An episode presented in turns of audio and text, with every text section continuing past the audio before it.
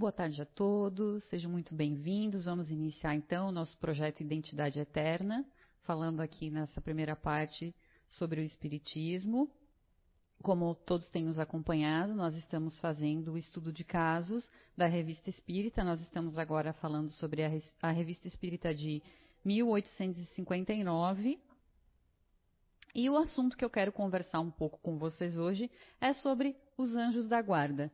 Esses espíritos aí, amigos que estão conosco, mas que acho que muitos de nós, e até eu mesmo, quanto mais a gente estuda, mais conhecimento a gente vai tomando e entendendo realmente né, qual é a função do nosso anjo da guarda. Então, sempre que a gente pensa né, em, em, anjos, ou o nome, né, protetores espirituais, guias, mentores, né, o que nos vem à mente são várias denominações. Geralmente a gente sempre pe pensa em seres angelicais, com asas, aquela auréola né, reluzente sobre a cabeça, figuras joviais, de beleza singular, como a gente pode ver aqui na figura. Né, então, essa luminosidade toda, né? Esse, esse, essa feição mais angelical que eles têm, né? E a gente também sempre tem a ideia de que eles são seres perfeitos, ou seja, que eles não que eles não têm nenhum defeito e todas as qualidades reunidas em si. E também, a título de curiosidade, a palavra anjo, ela vem do latim angelus, e do grego angelos com o no final, e quer dizer mensageiro ou enviado. Então, percebemos que essas ideias que nós temos né, sobre os anjos da guarda, elas advêm muito dos livros, dos filmes e das próprias histórias que a gente ouve né, ao longo do tempo, e também tem muito misticismo envolvido nisso. Mas eu quero aqui tentar hoje esclarecer um pouco mais para vocês, como eu, eu, falei agora há pouco, né, que não é, não é assim que funciona e que o nosso anjo da guarda, sim, ele existe, mas ele tem uma função muito mais importante do que só essa figura que temos aqui na tela. Então, essa não é a verdadeira identidade dele. A verdadeira identidade, identi, identidade dele é que ele é um ser, um espírito como nós, só que um espírito mais evoluído. Ele está em uma classe mais evoluída, mas ele um dia esteve encarnado como nós, passou por todas as vicissitudes que nós estamos passando, mas graças ao seu esforço, dentro da escala espírita, ele já está numa ordem mais elevada. Então, quem nos acompanhou aqui no último Identidade Eterna, eu conversei um pouquinho com você sobre a progressão dos espíritos e a escala espírita. Inclusive, quem não conseguiu acompanhar a gente, pode ir lá no nosso canal no YouTube, rever o vídeo. Já aproveita, se inscreve, curte, compartilha. Vai lá e ajuda a gente a divulgar esse conhecimento, porque o conhecimento é a única ferramenta gratuita que pode nos libertar. Então, quem quiser voltar lá e acompanhar, por favor, fica aqui o nosso convite. Na verdade, não só esse, mas toda a nossa playlist que está lá disponível. Então, eu conversei com vocês lá sobre a progressão dos espíritos. Eu quero trazer só algumas coisas que a gente falou na última aula que vão é, poder facilitar o nosso entendimento sobre os anjos da guarda. Então, lá, Kardec perguntou para os espíritos, né? Os espíritos são bons ou maus por natureza, ou são os mesmos espíritos que se melhoram? Então eles falaram, são os mesmos espíritos que, que se melhoram. E melhorando se eles passam de uma ordem inferior para uma ordem superior. E aí eles prosseguem. Entre os espíritos, alguns foram criados bons e outros maus? E eles respondem bem taxativamente: Deus criou todos os espíritos simples e ignorantes, isto é, sem saber. Então, eles não têm conhecimento do bem nem do mal. E a cada um ele deu uma determinada missão com o fim de esclarecê-los, de fazer chegar progressivamente à perfeição, que é o que nós estamos buscando. E o que é essa perfeição, então? É chegar ao nível dos espíritos puros. Então, essa, e nessa perfeição, então, é que eles encontram a pura e eterna felicidade. Então, passando pelas provas que Deus lhes impõe, os espíritos adquirem aquele conhecimento. Uns aceitam submissos essas provas e chegam mais depressa ao seu destino final. Outros só suportam murmurando e, assim, por sua culpa, permanecem afastados da perfeição e da prometida felicidade. Então, nós sabemos dos nossos desafios e das nossas dificuldades, e quanto mais a gente consegue compreender isso e transpor isso, seja pedindo, sendo, perdão, pedindo ajuda, seja parando um pouquinho para pensar por um momento por que, que a gente está passando por aquela dificuldade, se aquela dificuldade não tem algo para ensinar para a gente. Então, quando a gente consegue fazer essa análise, a gente consegue transpor essa dificuldade de uma maneira melhor. Se nós ficarmos só eternamente reclamando, não vai resolver o nosso problema, não vai melhorar e, pelo contrário, vai atrasar a nossa marcha aí rumo a essa perfeição que nós estamos buscando. Também conversei com vocês sobre a questão das diferentes ordens de espíritos. Então, lá na questão 96 a 99, ele fala: são iguais os espíritos ou há entre eles qualquer hierarquia? Então, eles falam: são de diferentes ordens, conforme o grau de perfeição que tenham alcançado. E aí, na próxima: as ordens ou graus de perfeição dos espíritos são em número determinado? E aí eles respondem: são ilimitadas em número.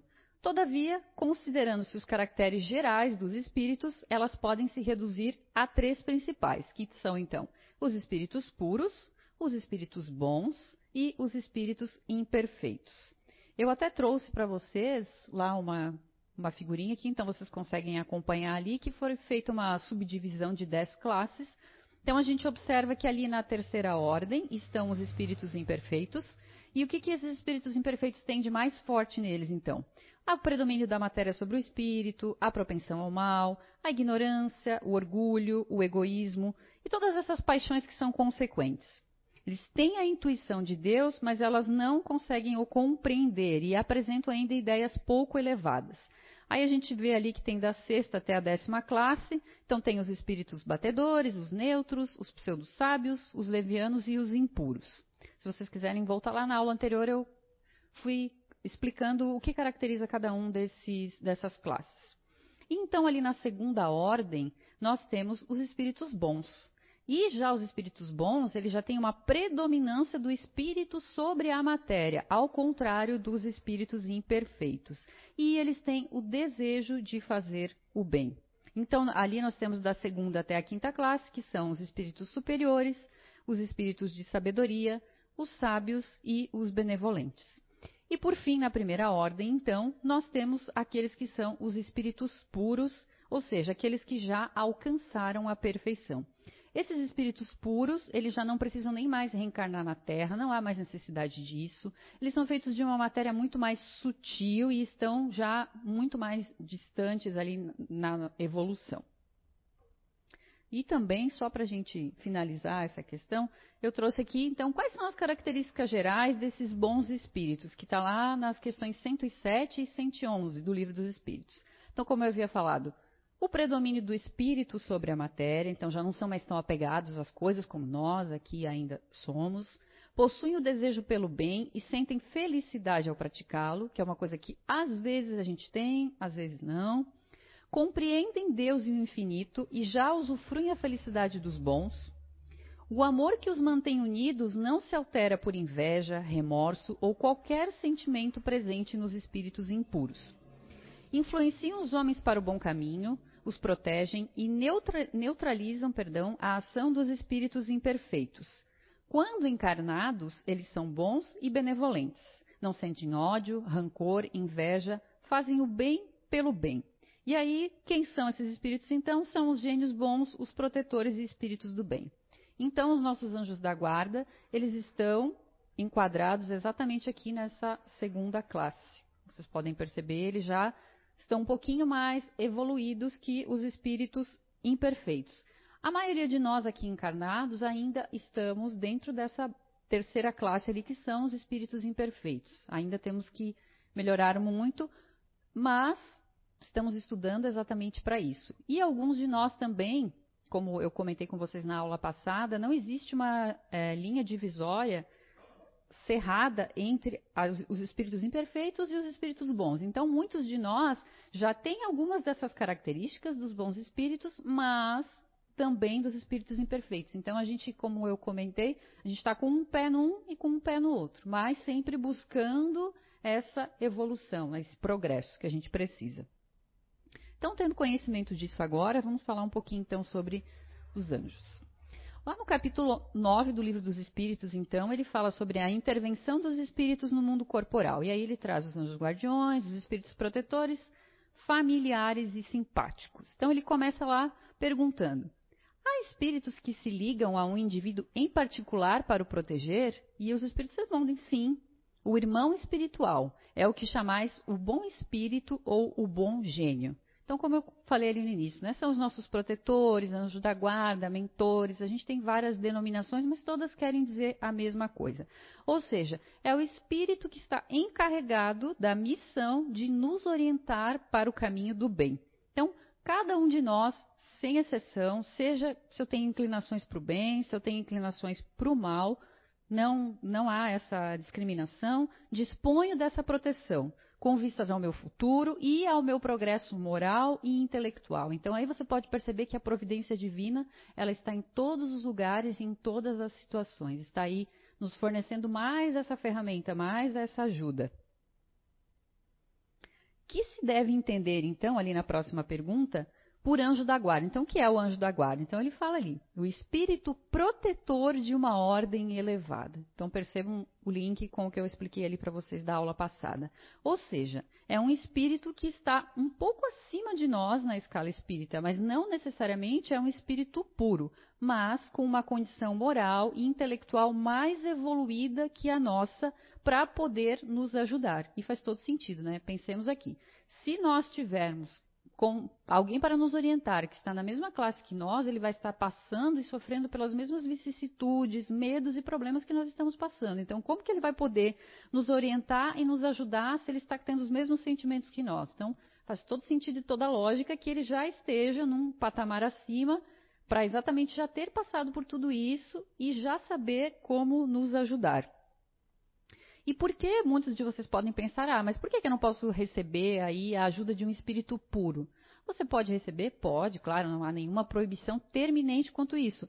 Terminante, perdão, quanto a isso. Mas a questão é que um espírito puro, como eu falei para vocês, ele está lá no último patamar, ele está numa classe muito mais elevada. E a nossa vibração e a nossa sintonia, ela não é condizente com a sintonia dele. Ele tem uma sintonia muito mais superior, ele é praticamente é, muito sutil, o espírito dele, já é muito mais luz do que matéria.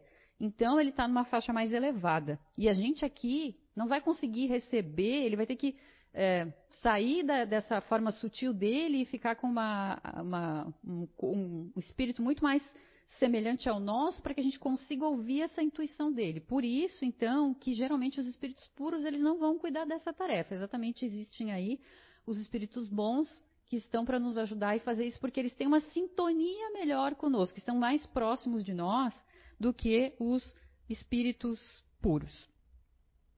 Então, de uma maneira bem é, resumida, esse espírito que nos guarda, como eu falei para vocês, ele já trilhou esse caminho que a gente trilhou, que todos nós temos que percorrer, e ele necessariamente tem que ser de uma ordem mais elevada em comparação à nossa.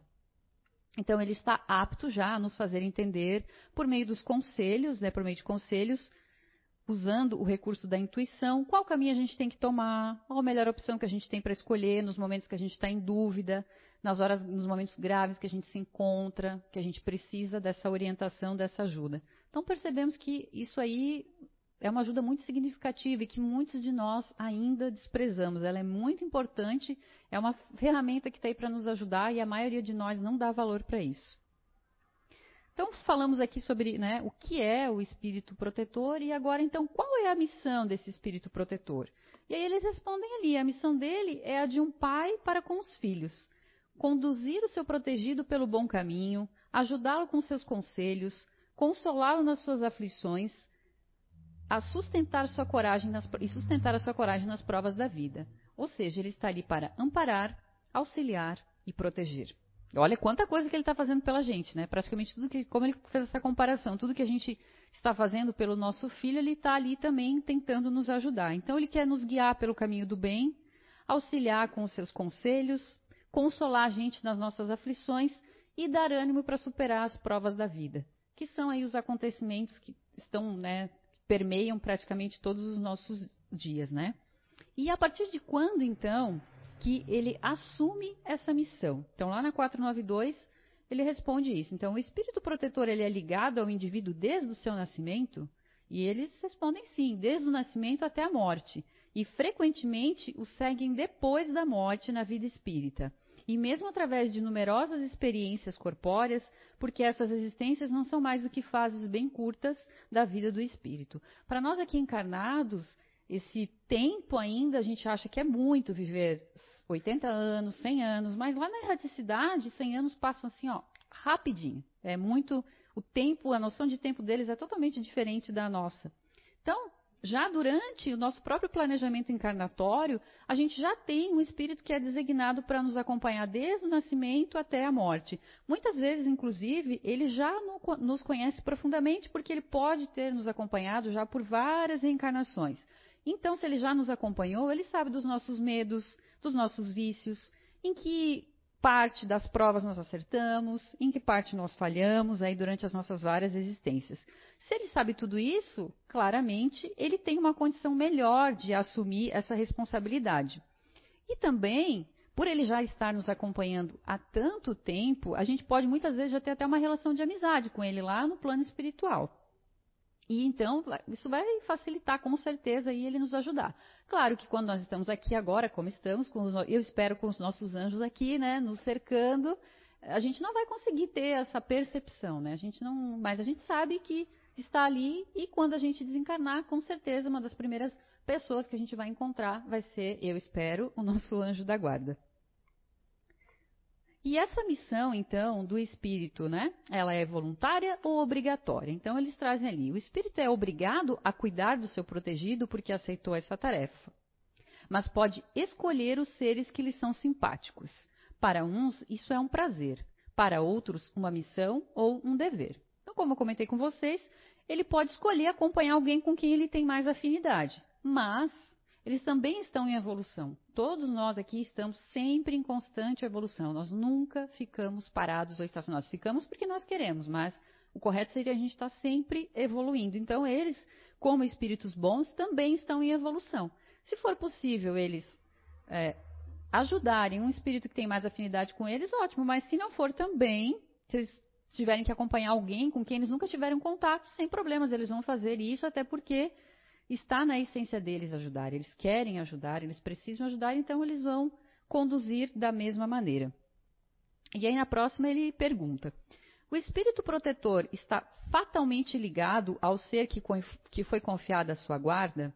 E então os espíritos respondem: pode ocorrer que o espírito deixe sua posição para cumprir outras missões, mas nesse caso ele é substituído.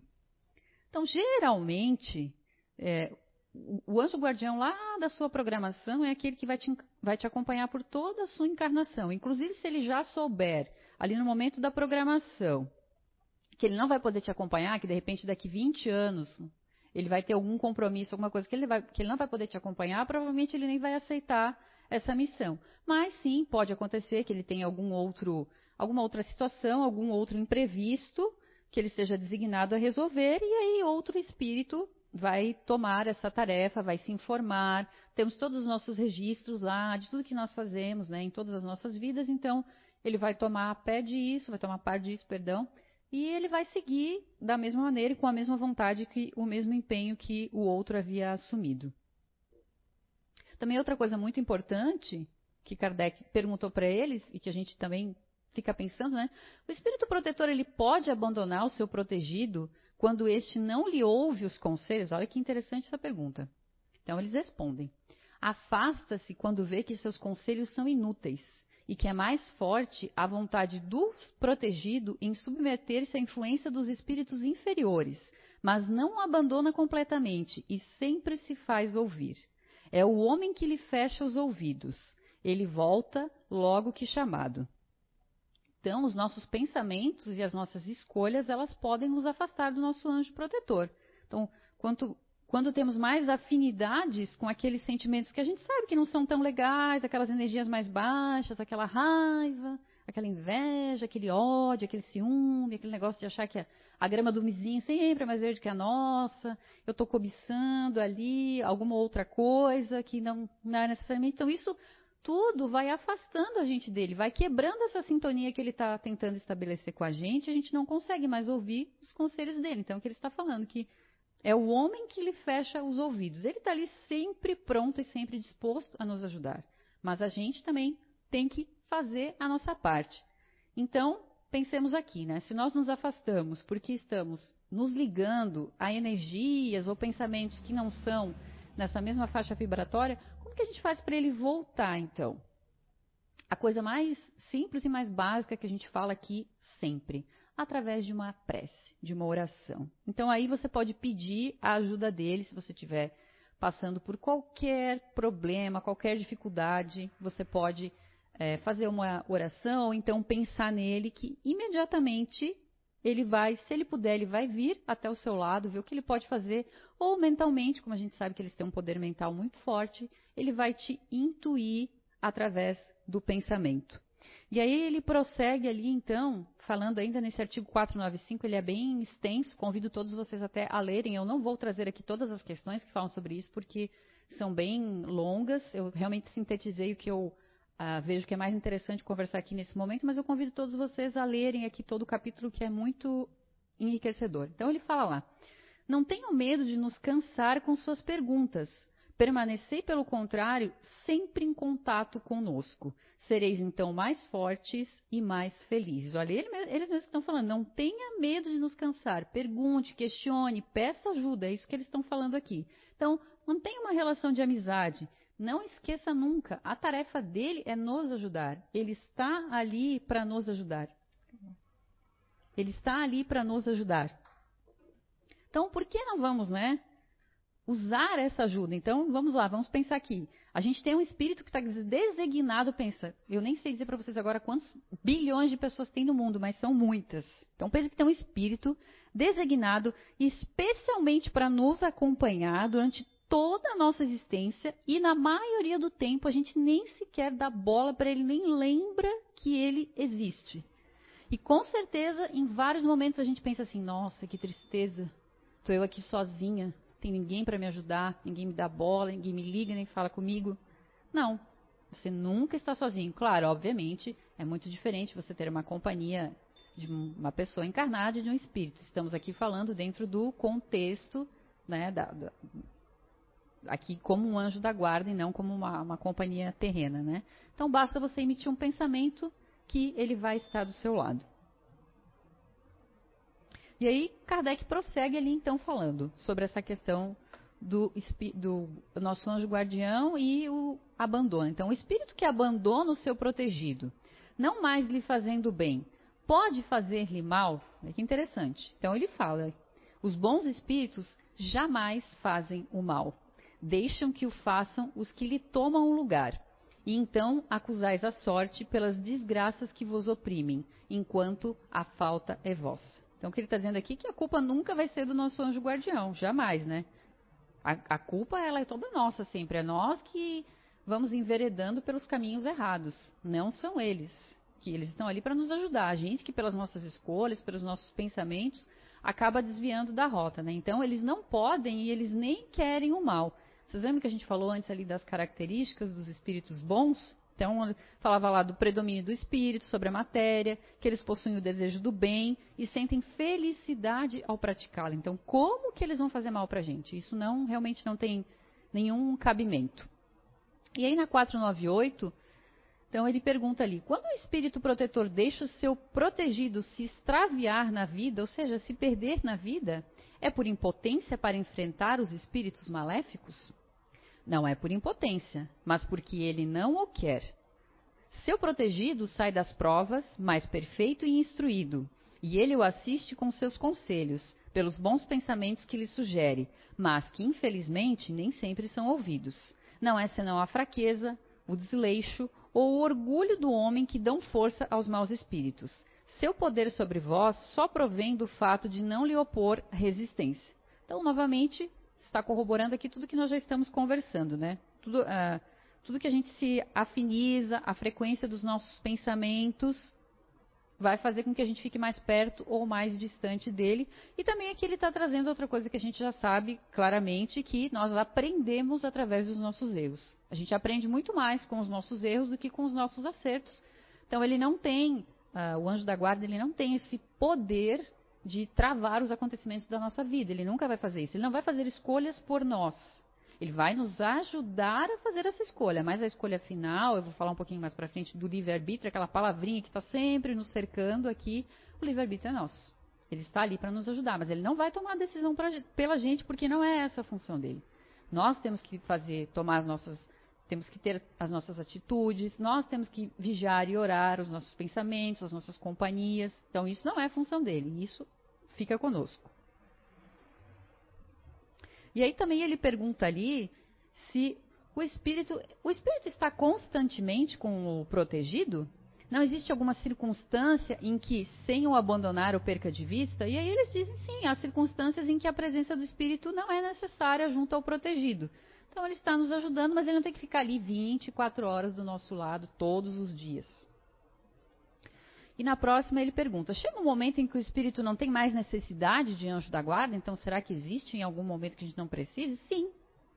Quando se torna capaz de guiar-se por si mesmo, como chega um momento em que o estudante não mais precisa do mestre. Mas eles já, os espíritos já advertem aqui que isso não acontece aqui na Terra. Pro, né, só os espíritos realmente puros é que não precisam mais ter ninguém ali tutelando eles. Então, nós ainda, a maioria de nós, né, espíritos imperfeitos, sempre vamos ter a necessidade de ter um anjo da guarda ali nos acompanhando. Outra questão muito interessante que Kardec nos traz também, ele pergunta assim: por que a ação dos espíritos em nossa vida é oculta? E por que, quando eles nos protegem, não os fazem de maneira mais ostensiva, ou seja, né, uma coisa, chegam mais, né? Então eles respondem: se o homem tivesse um apoio ostensivo, não agiria por si só, e o seu espírito não progrediria. Para que ele possa adiantar-se, necessita de experiência e, em geral, é preciso que adquira a sua custa. Ou seja, nós precisamos cumprir as provas que nós escolhemos passar. Todos nós sabemos que nós estamos em um planeta de provas e expiações. Então, como eu falei para vocês antes, o nosso anjo da guarda, ele não vai tomar as decisões pela gente. Nós temos que seguir a nossa vida, fazer as nossas escolhas e estar sempre com o nosso canal aberto, sabendo que se a gente precisar de ajuda, ele vai estar ali para nos ajudar. Então, a ação dos espíritos que eles prosseguem ali, a ação dos espíritos que zelam por aquele que está encarnado é sempre no sentido de deixar que o seu livre-arbítrio, até grifei ali, se manifeste, porque se não tiver responsabilidade pelo que faz, não avança no caminho que deve conduzi-lo a Deus. Então ele está falando exatamente aqui, né, que nós temos o nosso livre-arbítrio e ele tem que sempre respeitar a nossa decisão. Ele pode não concordar, ele pode ficar triste, como a gente vai ver mais para frente, mas ele tem que respeitar a nossa decisão. A escolha sempre é nossa. E exatamente são essas escolhas que a gente vai fazendo que vão nos levando ali àquela perfeição divina que eu comentei lá no comecinho para vocês. Então, não vendo quem o ampara, o homem confia em suas próprias forças. Então, como ele não vê, né, o anjo da guarda, então ele confia nas suas próprias forças. O seu guia, no entanto, vela por ele e de quando em quando o adverte do perigo. Então, como a gente não, se nós tivéssemos esse espírito ali visível do nosso lado, com certeza a gente ia querer pedir mais, né? Como nós sempre temos essa mania, a gente, não, me dá uma ajudinha aqui, olha, será que eu faço assim, será que eu faço assado? Se a gente tivesse essa presença mais constante na nossa vida, com certeza a gente ia acabar pedindo coisas para eles que não, não nos podem ser dadas, que dependem de nós. Outra coisa muito interessante também, que eu tenho certeza que muitos de nós querem saber, então, é como é que se chama, como é que é esse espírito? Então, como eu falei para vocês, né, que a gente tem lá aquela figura na nossa cabeça, angelical, né? Então, como é que nós podemos sempre saber o nome do nosso espírito. Podemos sempre saber o nome do nosso espírito protetor ou anjo da guarda, né? Será que ele tem um nome, então? Se a gente já sabe que ele não tem uma fisionomia como angelical, como aquela que a gente comentou ali, será que ele tem um nome, então? E eles são bem categóricos. Como quereis saber nomes que nada vos significam? Acreditar que há entre os espíritos, senão aqueles que conheceis? E aí então Kardec continua, tá bom, se eu não sei o nome dele, como é que eu vou conversar com ele? Como então invocá-lo se não o conhecemos? E aí eles respondem: deem o nome que quiserem, ou de um espírito superior por quem tenho simpatia ou veneração. O espírito protetor atenderá a esse chamado, porque todos os bons espíritos são irmãos e se assistem mutuamente.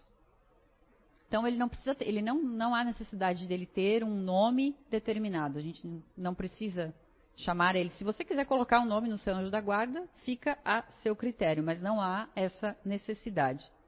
Então, como que o nosso amigo espiritual se manifesta se a gente não sabe o nome dele? E aí, novamente, a prece é o meio mais eficaz ou um pensamento pedindo ali a ajuda dele. E aí assim é que acontece essa ajuda, então, que se opera essa ajuda do nosso anjo guardião para conosco. E se, geralmente sempre vai ser uma intuição ou uma inspiração de uma ideia. Todos nós sentimos isso praticamente todos os nossos dias ou em muitos momentos, né? Aquela sensação que a gente tem sobre uma coisa, sobre uma determinada pessoa, alguma coisa que está lá, às vezes no nosso inconsciente, a gente não sabe muito bem o que é, mas é uma sensação, é uma impressão que a gente tem, às vezes a gente está passando por um determinado momento, a gente precisa fazer alguma escolha, e a gente sabe que aquela coisa está lá. Muitas vezes, mesmo sabendo que a gente não precisa tomar determinada, que a gente não deveria tomar, ou que lá no fundinho está dizendo, não, não faça isso, não brigue com fulano, não responda Beltrano, esqueça isso. Mas mesmo assim, como nós somos ainda muito orgulhosos, muito teimosos, muito vaidosos, a gente vai contra aquilo e diz, não, eu vou mandar aquele e-mail, eu vou ligar para fulano, e aí a gente acaba quebrando a cara.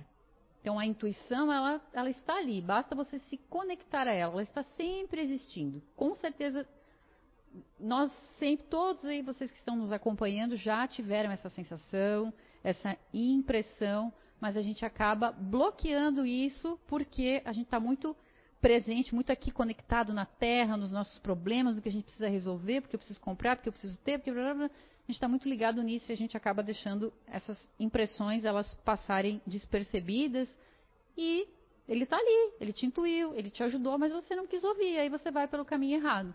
E aí por esse caminho errado, muitas vezes você ia, né, seguir uma linha reta, mas como você quis pegar um atalho, você vai ter que fazer um caminho maior para chegar no mesmo lugar. E além dessa ajuda, então, da intuição, a gente também tem a inspiração de ideias. Ah, eu não, eu não consigo, então. Ah, Ana, eu não consigo. Esse negócio de intuição não funciona comigo. Isso aí não, não dá certo. Então, eu vou te contar uma outra maneira que o teu anjo da guarda pode te ajudar.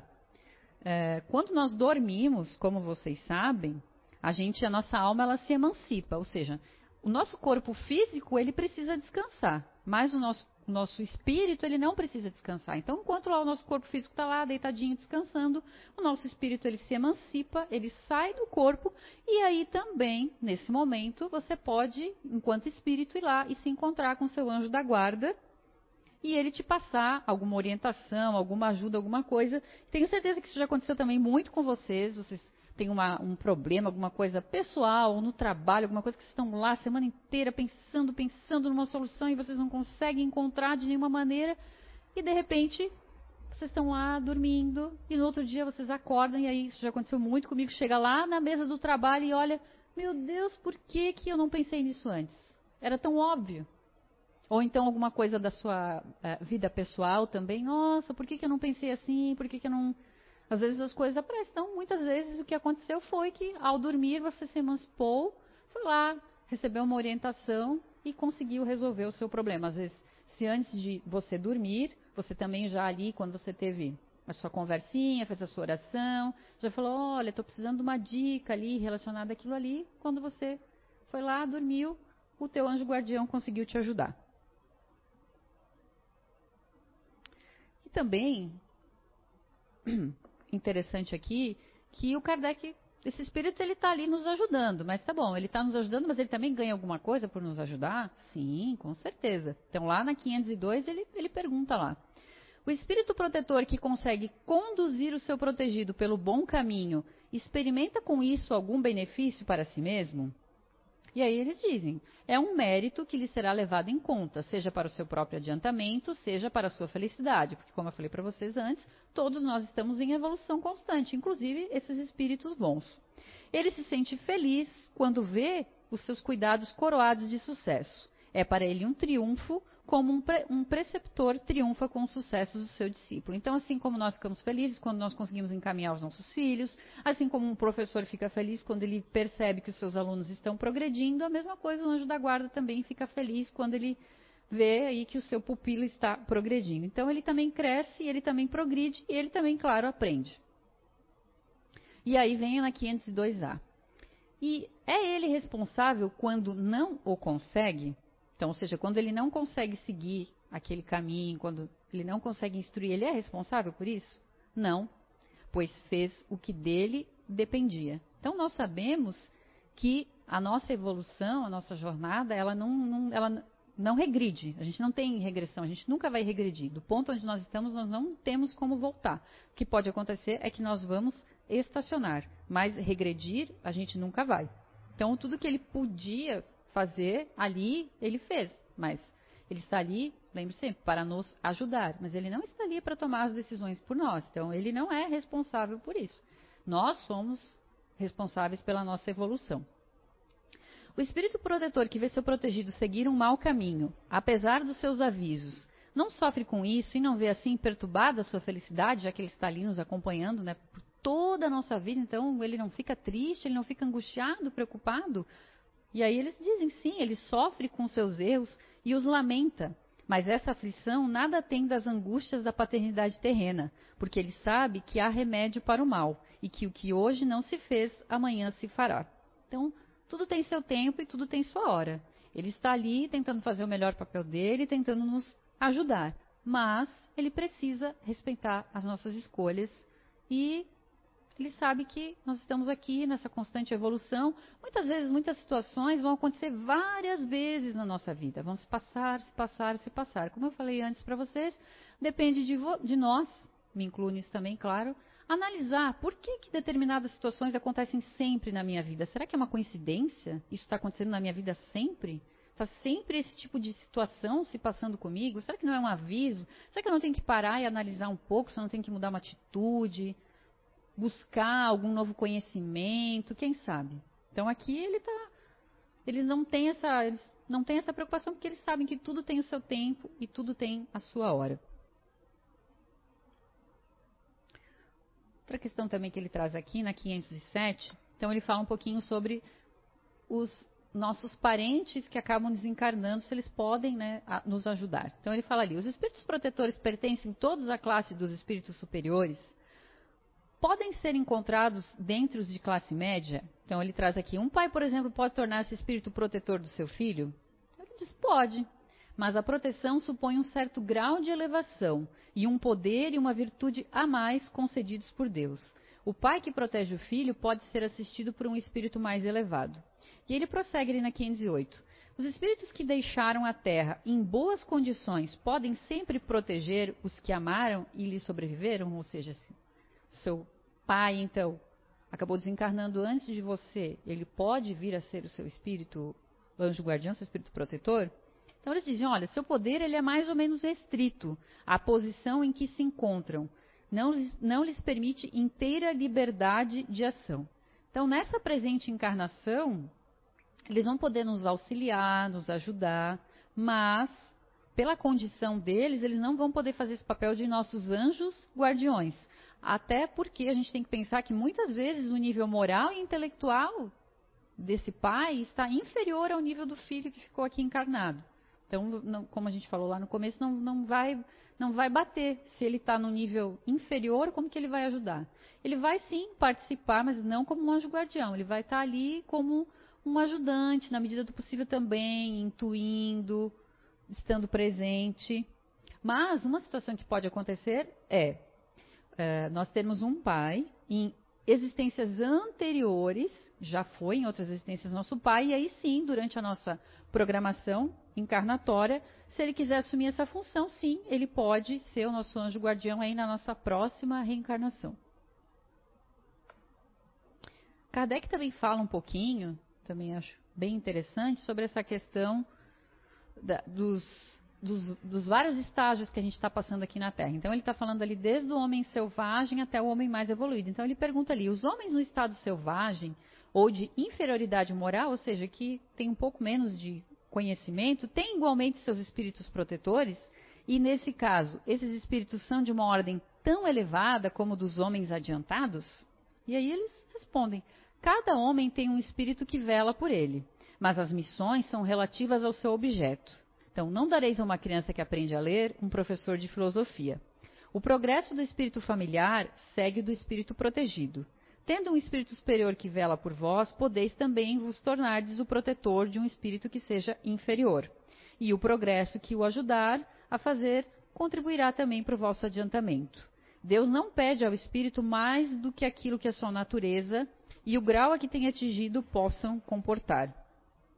Então, o grau de elevação do espírito protetor, ele vai ser conforme o grau de elevação do tutelado. Então, conforme nós vimos ali na escala espírita, entre os espíritos imperfeitos e perfeitos, existem ali aqueles subníveis, uma graduação que nós vamos subindo. Então, pensando nisso, vejam só. Vamos pensar aqui no mentor do Chico Xavier. Vocês acham que o mentor do Chico Xavier, olha o trabalho dele, olha a missão dele, ele seria igual ao nosso mentor?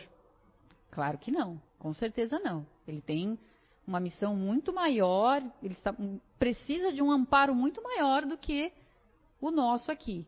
Não desmerecendo a nossa missão, mas ele já é um espírito missionário, então ele precisa sim ter um apoio maior. E também, se a gente pensar aqui nesse espírito selvagem, com certeza ele não ia compreender as mensagens de um espírito mais puro. Como a gente falou, eles estão sempre muito alinhados ali. Eles precisam, não estão iguais, mas eles estão muito próximos pela questão da sintonia. E até porque, como a gente já falou, né, os nossos anjos guardiões eles estão na, na classe de espíritos perfeitos. Então sempre tem que existir essa diferença. Mas todos nós, como eu já comentei com vocês, todos nós temos o nosso anjo guardião, independente uh, de que conhecimento que a gente tem, independente se a gente tem um, uma vinculação mais para o bem, mais para o mal, isso não, não, a gente sempre vai ter. Todo, toda pessoa tem um anjo guardião designado para cuidar de si. Kardec também fala muito sobre, aqui nesse capítulo, sobre então esses espíritos maus. Então ele fala aqui, além do espírito protetor, um mau espírito é ligado a cada indivíduo com o fim de impulsioná-lo ao mal e de lhe propiciar uma ocasião de lutar entre o bem e o mal? Então ele está falando aqui se, além da gente ter um espírito então para nos ajudar, será que tem algum espírito para nos atrapalhar também? E aí eles dizem aqui, ó, ligação não é bem o termo. É bem verdade que os maus espíritos procuram desviar o homem do bom caminho quando encontram ocasião. Mas quando um deles se liga a um indivíduo, o faz por si mesmo, porque espera ser escutado. Então haverá luta entre o bom e o mal, e vencerá aquele a cujo domínio o homem se entregar. Então nós sabemos que, tanto entre os encarnados e os desencarnados, existem muitos espíritos bons, mas também existem muitos espíritos ruins. Temos toda sorte e tem os espíritos ruins que ou são, como a gente falou lá no começo, nós, nós nascemos simples ignorantes. Então a gente não vem com a missão, não tem nem lógica a gente pensar na providência divina que eu vou estar aqui para fazer o mal. Não, eu não vou estar aqui para fazer o mal. Eu vou escolher fazer o mal. Então esses espíritos inferiores, seja ainda por falta de conhecimento, por falta de amadurecimento, eles preferem ficar nessa faixa, porque preferem ficar fazendo essas coisas que a gente sabe que não são legais. Então, me lembrou essa questão aqui 511, aquela parábola do lobo, né? Então, todos nós temos dentro de nós dois lobos completamente diferentes. Um deles é o mal e representa então todos os nossos sentimentos ruins que podem existir. E aí vocês pensem: raiva, inveja, ciúme, ganância, orgulho, ressentimento, né? mesquinhez, culpa, nosso ego, a nossa arrogância. E, no entanto, o outro lobo que a gente tem, ele é totalmente oposto. Ele representa tudo o que é bom: a bondade, o amor, a esperança, a generosidade, a alegria, a paz, a fé, a verdade. E aí lá na parábola, né, o menininho pergunta então para o mestre, tá? E qual dos dois lobos é mais forte então? Qual deles que vai vencer a luta? Se os dois estão aqui comigo, né? O bom e o ruim. E aí o, mestre responde: isso depende de cada um de nós. Qual deles você alimenta? Então, acho que fica bem claro aqui que que, que a gente está alimentando, então? Esse espírito mal, ele não vai conseguir se aproximar da gente se a gente não estiver alimentando as coisas que ele gosta. Ele não vai conseguir se aproximar. Nós vamos ficar conectados aos outros, ao nosso anjo guardião e a esses espíritos bons. Kardec também pergunta, então, já que né, tão bom a gente saber que tem alguém para nos ajudar, então nós podemos ter muitos espíritos protetores. Olha, se você não não contente com um, ele quis saber se a gente poderia ter vários espíritos. Olha que interessante. Bom, né? A gente já tem uma vários, né? uma bancada, um time de futebol de espíritos protetores. Então, cada homem tem sempre espíritos simpáticos, mais ou menos elevados, que lhe dedicam afeição e se interessam por ele, como há também os que assistem no mal. Então, vocês vão perceber é, que vai sempre ter essa dualidade. Ele vai estar sempre falando do bem e do mal. Então, sempre vão ter os espíritos bons Sempre vão ter os espíritos maus. Ele fala muito aqui nessa parte sobre isso. Agem os espíritos simpáticos em virtude de uma missão? Então, se a gente tem esses espíritos simpáticos, eles também são simpáticos a nós porque eles têm uma missão? Às vezes, dizem os espíritos, podem ter uma missão temporária, mas em geral são apenas solicitados pela similitude de pensamentos e sentimentos, tanto para o bem como para o mal. Que ele está dizendo aqui? Que esse espírito simpático ele se identifica com a gente, então por isso que ele está ali às vezes querendo nos acompanhar, tanto, novamente, tanto para o lado bom quanto para o lado ruim. E aí ele até pergunta: parece resultar daí que os espíritos simpáticos podem ser bons ou maus? Sim, o homem encontra sempre espíritos que simpatizam com ele, qualquer que seja o seu caráter. Então vocês percebem que, além do nosso espírito protetor, a gente tem outros, vários espíritos que estão ao nosso redor e que estão se sintonizando conosco. Tanto no, como ele falou ali, tanto no, no bom como no mal. Então, se eu tenho vícios, e aqui sem nenhum julgamento, por favor, só a título de exemplo, se eu gosto de beber, se eu gosto de fumar, se eu gosto de ficar fofocando, brigando. Toda, toda sorte de espíritos que gostam disso, eles vão pensar: opa, gostei daquela garota ali. É com ela que eu quero ficar, vou ficar ali do ladinho dela tal, porque, ó, gostei, ela tá na mesma vibe que eu. Por outro lado, se eu sou, estou, ó, todos nós que estamos aqui, se a gente busca se melhorar estudando, se a gente procura ajudar o próximo, se a gente procura ter bons pensamentos, não ficar julgando as outras pessoas, que tipo de espírito você acha que você vai atrair para você? Esses aqui de cima, com que eu falei primeiro, com certeza não. Eles vão dizer, ah, aquela guria ali é muito chata, não vou nem perder meu tempo com ela. Nem quero nada, não quero nem saber dela. Deixa para lá, vamos para outro, porque é o que a gente mais tem, né? São encarnados e desencarnados, então deixa ela para lá, vamos partir para a próxima. Então, sempre vai ter essa sintonia de energia. Kardec também fala um pouquinho sobre lá os espíritos simpáticos os espíritos protetores. Estão lá na 514. Os espíritos familiares são a mesma coisa que os espíritos simpáticos ou os espíritos protetores? E aí eles falam lá então que há muitas gradações na proteção e na simpatia. Então o espírito familiar é antes de tudo o amigo de casa. Então lá, segundo Kardec, ele fez ali uma quatro divisões. Então primeiro ele fala do espírito protetor, então que é esse anjo da guarda, né, que tem por missão aí nos acompanhar na vida, nos ajudar a progredir e que ele é sempre de natureza superior. Depois temos os espíritos familiares, que se ligam a certas pessoas por meio de laços mais ou menos duráveis, com o fim de ajudá-las na medida do seu poder, frequentemente bastante limitado. São bons, mas às vezes pouco adiantados e mesmo levianos. Ou seja, eles estão lá praticamente naquela categoria dos espíritos imperfeitos. Ocupam-se voluntariamente de pormenores da vida íntima e só agem por ordem ou com permissão dos espíritos protetores. Então, esses podem ser aqueles parentes, familiares e amigos que já desencanaram, mas que estão ali tentando ajudar a gente. Mas como eles ainda não têm tanto conhecimento, como eles ainda não estão numa classe superior, eles ajudam na medida do que eles podem e na medida do que os nossos anjos também permitem. Aí também nós temos os espíritos simpáticos, são esses que a gente atrai por afeições particulares e uma certa semelhança de gostos e sentimentos, tanto no bem quanto para o mal. E a duração das relações é quase sempre subordinada às circunstâncias. Então, eles podem ser bons ou maus conforme a natureza das inclinações que os atraem. Foi o que eu comentei para vocês aqui agora. Né? Eles vão ser simpáticos aos meus gostos. Se eu tiver go gostos parecidos, eles vão ficar comigo. Se não, eles vão dizer, não, nem vou perder meu tempo, tchau. Então, e aí também ele traz ali uh, o mau gênio, que é um espírito imperfeito ou perverso que se liga ao homem com o fim de o desviar do bem, mas age pelo seu próprio impulso e não em virtude de uma missão. Até porque, como eu estou reforçando aqui para vocês, ninguém tem uma missão de fazer o mal, isso não existe. Sua tenacidade né, está na razão do acesso mais fácil ou mais difícil que encontre.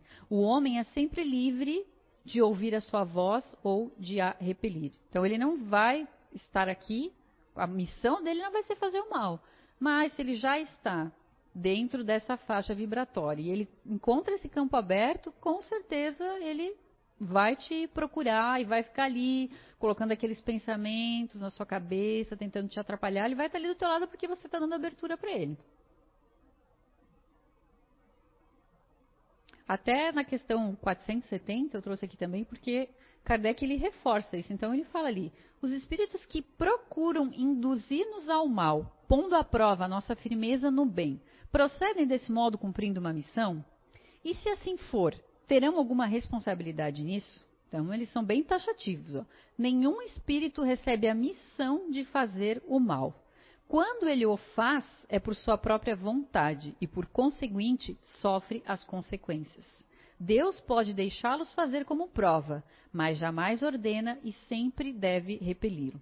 Então, como todos nós sabemos, nós somos responsáveis por tudo aquilo que a gente faz e também somos responsáveis por tudo aquilo que a gente deixou de fazer. Então, esse espírito aqui, se ele está tentando nos induzir ao mal, ele vai ter que, em algum momento, ou através de uma prova, ou através de uma expiação, pagar, vamos dizer assim, de uma maneira subjetiva, essa conta que, que ele está tendo com, comigo. Mas não que isso seja uma missão, jamais. E também ele está explicando aqui que muitas vezes nosso anjo da guarda ele pode até deixar que um espírito desse se aproxime até para que a gente para ver como que a gente vai passar por essa prova. Às vezes a gente precisa passar por esse tipo de prova. Então ele vai deixar que aconteça até para saber como que você vai sair. Será que você já aprendeu a ser melhor? Será que você já aprendeu a não se ofender no trânsito, quando alguém corta, quando alguém freia, quando alguém para? Todo tipo de situações, tá? Pessoal, aqui que vocês podem que vem aí a mente de vocês. Então, eles podem deixar que essas situações aconteçam para saber se a gente já está tendo essa evolução e essa maturidade de saber lidar com essa situação. Ele fala um pouquinho também agora sobre as coletividades. Então, sendo os espíritos atraídos aos indivíduos por simpatia, serão igualmente a reunião de indivíduos por motivos particulares? E aí eles, os espíritos respondem: os espíritos vão de preferência aonde estão seus semelhantes, pois nesses lugares podem estar à vontade e mais seguros para serem ouvidos. O homem atrai os espíritos em razão das suas tendências, quer estejam só ou um todo coletivo, como uma sociedade, uma cidade ou um povo. Então a gente pode dizer que há, pois, sociedades, cidades e povos que são assistidos por espíritos mais ou menos elevados, segundo o seu caráter e as paixões que os dominam os espíritos imperfeitos se afastam dos que os repelem, e disso resulta que o aperfeiçoamento moral de um todo coletivo, como dos indivíduos, tende a afastar os maus espíritos e a atrair os bons, que despertam e mantêm o sentimento do bem nas massas, da mesma maneira porque os outros podem insuflar as mais paixões. Então, a questão coletiva segue a mesma lógica da questão individual. Países mais avançados já têm espíritos também protetores no mesmo nível mais avançado, onde tenham, a gente tem aí os ideais aí de igualdade, de justiça e tudo isso de uma maneira mais enfática, que já, já esteja acontecendo. E países onde ainda é muito rudimentar tudo isso, com certeza a gente vai ter aí, infelizmente, esses espíritos inferiores mais presentes. E aí ele prossegue aqui na, 400, na 519, perdão. As aglomerações de indivíduos, como as sociedades, as cidades, as nações, têm os seus protetores especiais? Então, além dos indivíduos, né, as sociedades, as cidades também têm?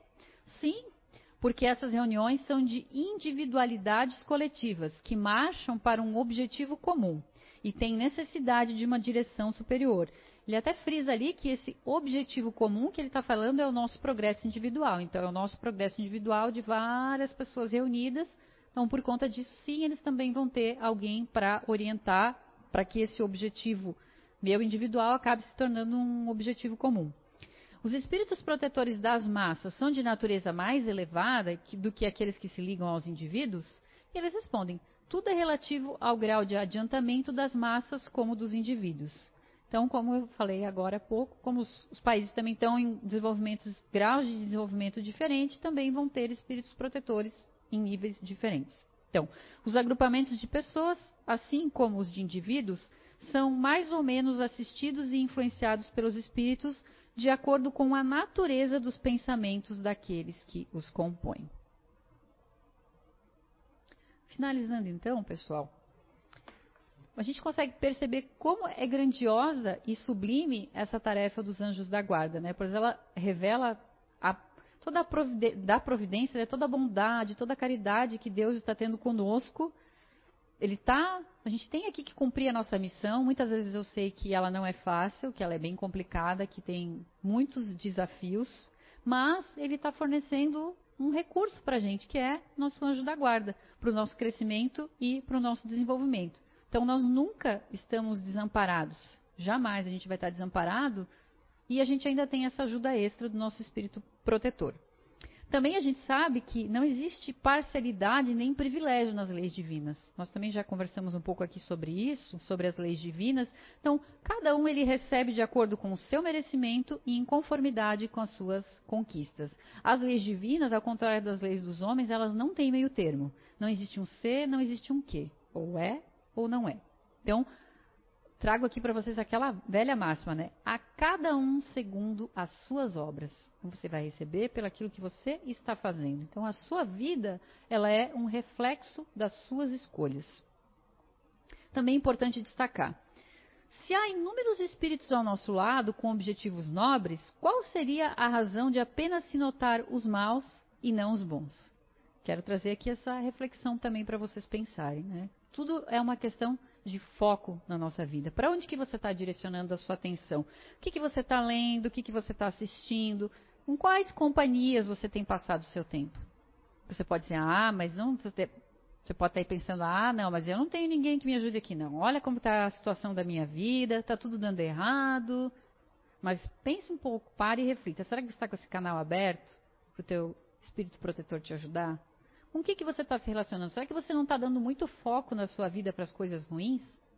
E não está deixando as coisas boas entrarem porque você está só focado naquilo? Então, pensemos nisso. Temos que criar o hábito de conversar com o nosso espírito protetor, exatamente para que a gente possa afinar essa sintonia com ele, porque com certeza ele é o nosso melhor amigo. Pensa, alguém que vai te acompanhar pela vida inteira. Com certeza ele é o teu melhor amigo. E eu até trago aqui para vocês uma sugestão para você iniciar essa conversa, né, para você essa, fazer essa ligação para ele, já que a gente não tem o WhatsApp espiritual, né? Então, para você poder fazer esse contato aí com ele, ó, uma dica aqui então é você escolher um livro. Eu trouxe aqui alguns, ó, Vinha da Luz, Fonte Viva, o Evangelho, os livros daqui da casa, quem tem. Então você vai lá, faz uma prece, chama lá, ó, Anjo guardião, vem aqui, preciso de você, me ajuda aqui. Você vai ler, vai abrir aquele livro lá, o esmo. Quem nunca fez isso? Vai abrir esse livro ao esmo e lá vai aparecer a mensagem. Você vai ler a mensagem e assim, de um modo geral, essa mensagem ela vai estar relacionada àquilo que você pensou ali que você precisa de uma solução.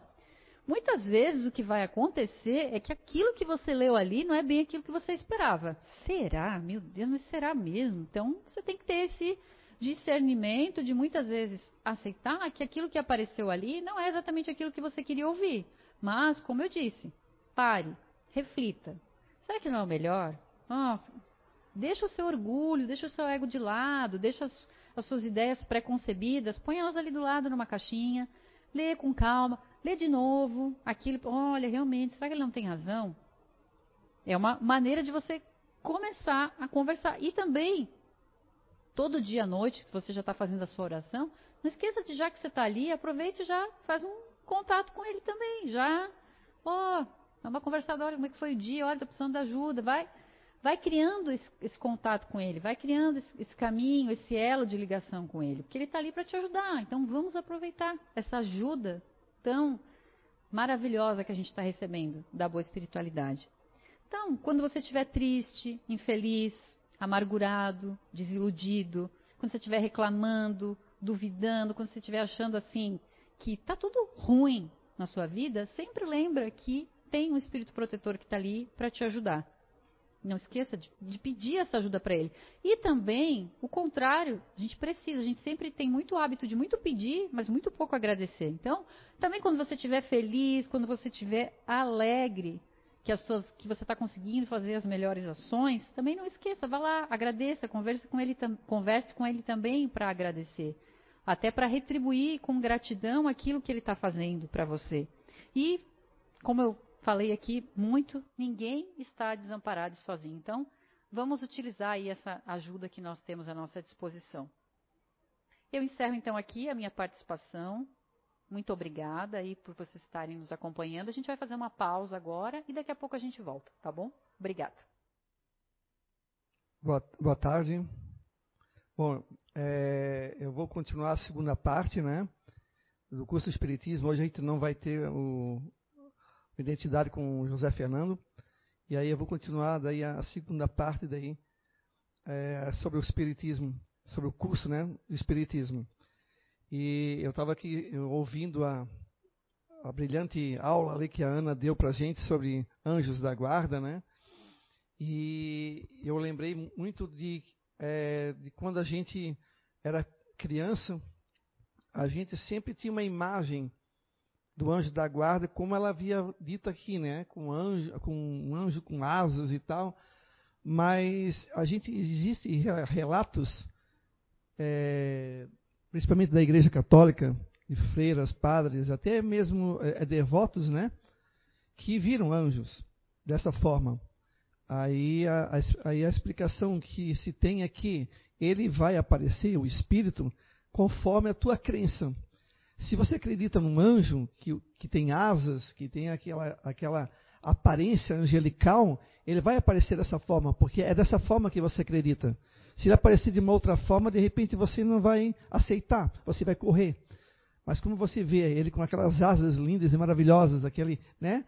Ele vai, ele vai conseguir passar mensagem e conversar é, com a pessoa. Então, obviamente, é, não deixa de ser, não é uma mentira, né? Eles realmente viram um, um espírito, mas a forma que o espírito assume né, é algo que nós vamos conversar mais lá na frente em outras aulas, é, essa forma que ela assume é a forma que ele às vezes utiliza para se fazer é, mais respeitado ou, ou melhor entendido.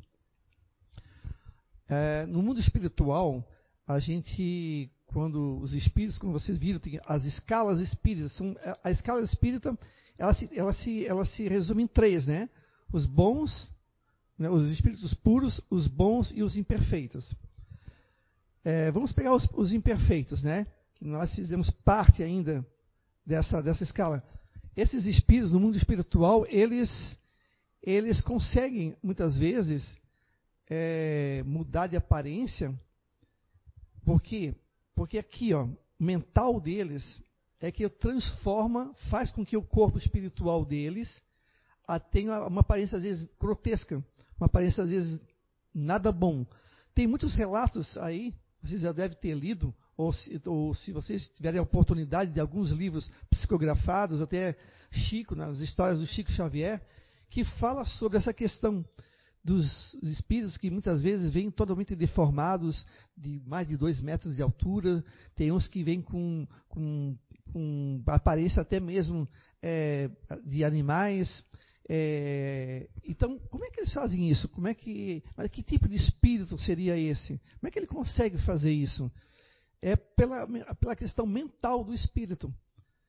Ele é tão, às vezes, tão perturbado, tão, ele é tão encharcado de ódio, de raiva, de que ele acaba transformando o perispírito dele de uma maneira que fica grotesco. Por quê? Porque ele vai ter a aparência que que é a sintonia que ele tem com, aquele, com aquela faixa vibracional que é negativa, que é ruim, que é pesada.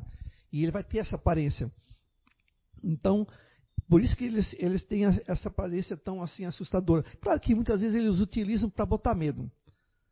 Né? Tem uns que é o chifre com pata de bode, com já aparecer para médiums, né? tentando colocar um medo. Por quê? Porque, é, é porque tem a questão da simbologia muito forte, né? da figura do demônio, do satanás, do diabo, que foram é, colocadas de uma forma muito forte pelas filosofias, algumas filosofias religiosas.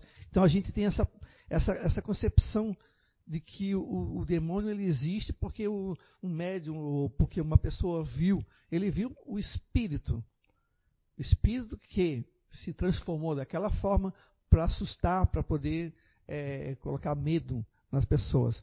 Da mesma forma que o anjo. Agora vamos para o outro, o outro lado, né? O anjo é, é isso, né? Que é, que é, o, que é esse, esse símbolo da asa, da pureza do, da, das vestes. Geralmente o pessoal fala, ah, eles usam aquela veste azul clara, uma veste branca, é, porque é uma simbologia forte que a gente tem. Quando você imagina um espírito puro, o que, é que você imagina? Ele, ele, ele é luminoso, uma veste bonita, uma veste de repente, né? Aí você coloca a cor azul, a cor branca.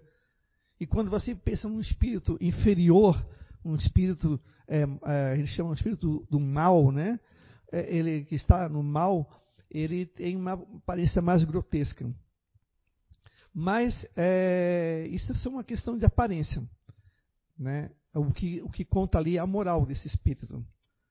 E tem espíritos que aparecem, tem uma aparência até bonita, mas escondem ali a mentira. Né? E ali, como a, a Ana colocou na, na, outra aula, os pseudo-sábios, que aparecem muitas vezes na, nas mediúnicas, às vezes aparecem para é, numa comunicação para pessoas que não estão bem, muito bem preparadas. Por isso que a gente sempre fala sobre a questão da brincadeira do copo. Vocês devem conhecer, né? A brincadeira do copo, que se foi que é aquela do alfabeto, né? É, que a gente adverte o cuidado. Por quê? Porque esses pseudo-sábios, é, travestidos de uma aparência é, benéfica, né? Eles podem enganar e colocar medo, mentir mentir, colocar coisas na tua cabeça, do achar que tu, de repente, tu vai morrer na data X, que tu vai ter casar e ter tantos filhos, mas vai acontecer tal coisa. E tu acaba criando, porque você acaba, pô, mas o Espírito está falando, ele deve saber, né? Não, ele não sabe. Ele não tem é, a possibilidade de saber, porque ele não, ele não tem condições, por causa do nível dele de conhecimento, e do grau moral, da, da moral dele. Tá? Então ele não vai saber. Então, mas só que a gente acaba acreditando. Né? A gente acaba acreditando. E essa, e essa aula aqui que a Ana deu aqui leva para um outro ponto que é a comunicação que nós temos entre nós, encarnados, espíritos encarnados e eles desencarnados. A Ana foi falando, eu fui me recordando, eu estava até ali conversando a respeito também disso, da comunicação que, é, que desde quando nós se demos conta né, da nossa existência, nós começamos a pensar e balbuciar e, e começar a formar palavras, a gente já tem esse, esses fenômenos da comunicação. O homem pré-histórico já tinha, já teve, né, tinha esse, esse contato. Só que, obviamente, eles não entendiam. E com o passar do, dos anos, da, das eras que foram se, foram se modificando e a gente foi evoluindo, a gente começou a entender melhor. E aí começou a se trazer muitas teorias. Como é que era isso? Aí veio a, a questão do anjo, a questão do demônio, porque tinha alguma coisa, tinha que ter uma explicação. Mas nós ainda éramos ainda muito crianças ainda na, na, na caminhada da evolução. Nós não tínhamos esse conhecimento que, a, que a Ana mostrou aqui para vocês, nós não tínhamos esse conhecimento que os espíritos trouxeram a, através de Kardec, da pesquisa dele, do estudo dele, nós não tínhamos isso. Era uma cortina de fumaça que tinha em nossas vistas. A gente não sabia o que, que era, o que, que tinha. A gente tinha era várias e várias histórias, algumas intuitivamente, mais ou menos no caminho correto, outras nem tanto, mas a gente tinha uma, uma coisa assim, tipo, olha, existe alguma coisa. Existe alguma coisa. Quem de nós não tem essa curiosidade? Né? Será que realmente existe? Será que eles estão falando lá é verdade mesmo? Será que tudo isso não é uma fantasia? E aí se começou a vir as teorias. Só que as comunicações é, entre nós e eles, desencarnados, né, ao longo da história, se foi fazendo cada vez mais presente, mais forte. Teve um período da nossa história, que é conhecido como a Idade Média, até um pouco antes, para a Idade Média, onde que ah, era proibido né, é, qualquer, qualquer é, é, assunto que não fosse ligado à religião é, predominante, que era, na época, a Igreja Católica, né, depois veio os protestantes, ah, é, mas assim, era, era muito difícil, porque era engessado. Se foi é, colocado muitas coisas que realmente não aconteceram, muitas, muitas teorias foram colocadas é, no lugar da, das verdadeiras. A, a, Bíblia foi, de alguma maneira, mexida é, na, na tradução, foram, enfim, teve todo um conjunto que levou a crer que nós tínhamos apenas o céu, aí era o limbo, né? Purgatório que eles chamavam, e o inferno. Era isso que existia. Não existia comunicação. Você, você tinha que ser é, é, é, o mais correto possível. É, se fosse pecador, é, você iria para o inferno. Se fosse mais ou menos, você passaria um tempo no purgatório. E se você fosse bom o suficiente, você iria para o céu. Era isso que tinha. Mas e os fenômenos que estavam acontecendo? E as pessoas que, que viam esses espíritos. Por isso que muitas vezes eles vinham em forma de anjo. Porque se não viesse em forma de anjo, as pessoas iam achar que era obra do demônio, porque era isso que era colocado na época. E a gente não entendia. A gente achava que era realmente, era obra do demônio. Porque, se tá, porque esse tipo de comunicação está proibido, não pode, não, não pode acontecer. Tem alguns ainda hoje que ainda usam ainda alguns trechos da Bíblia para dizer que tudo isso aqui é, coisa, é, é, é obra do demônio. Né? Mas a gente conhecendo a doutrina espírita, conhecendo o Evangelho, estudando a, a mais a fundo, a gente sabe que tem muitas das passagens ali que foram modificadas pela questão da tradução. Imagina, do hebraico para o latim, do latim para o grego, do grego vai para outras línguas. Se você traduzir um livro do alemão para o português, já vai ter diferença no conceito de algumas palavras. Então, por isso que ao longo do tempo, as pessoas foram criando essas histórias. E muitas, elas têm um pezinho lá na realidade mesmo. O anjo da guarda é uma realidade. Né? Tanto é que nos desenhos a gente deve ter visto já, né? Tem o anjinho, o anjo bom e o, e o diabinho aqui nos dois lados, né? E, e por quê? Porque é aquilo que a, Ana falou, nós ainda estamos ainda evoluindo, ainda somos imperfeitos. Nós temos esse, essa, é, esses momentos de fazer a caridade, de fazer o bem, de pensar no bem, mas ao mesmo tempo, às vezes, a gente tem ainda um certo apego ao egoísmo ainda, ao, ao materialismo, a certas coisas que nos impedem de avançar. Às vezes ainda com a, com a mente ainda fechada, não condenando certas pessoas, condenando a, a, forma da pessoa pensar, da pessoa agir, dela se vestir. A gente tem um, um, uma, uma, ainda um, um apego ainda a, a, a crítica muito forte.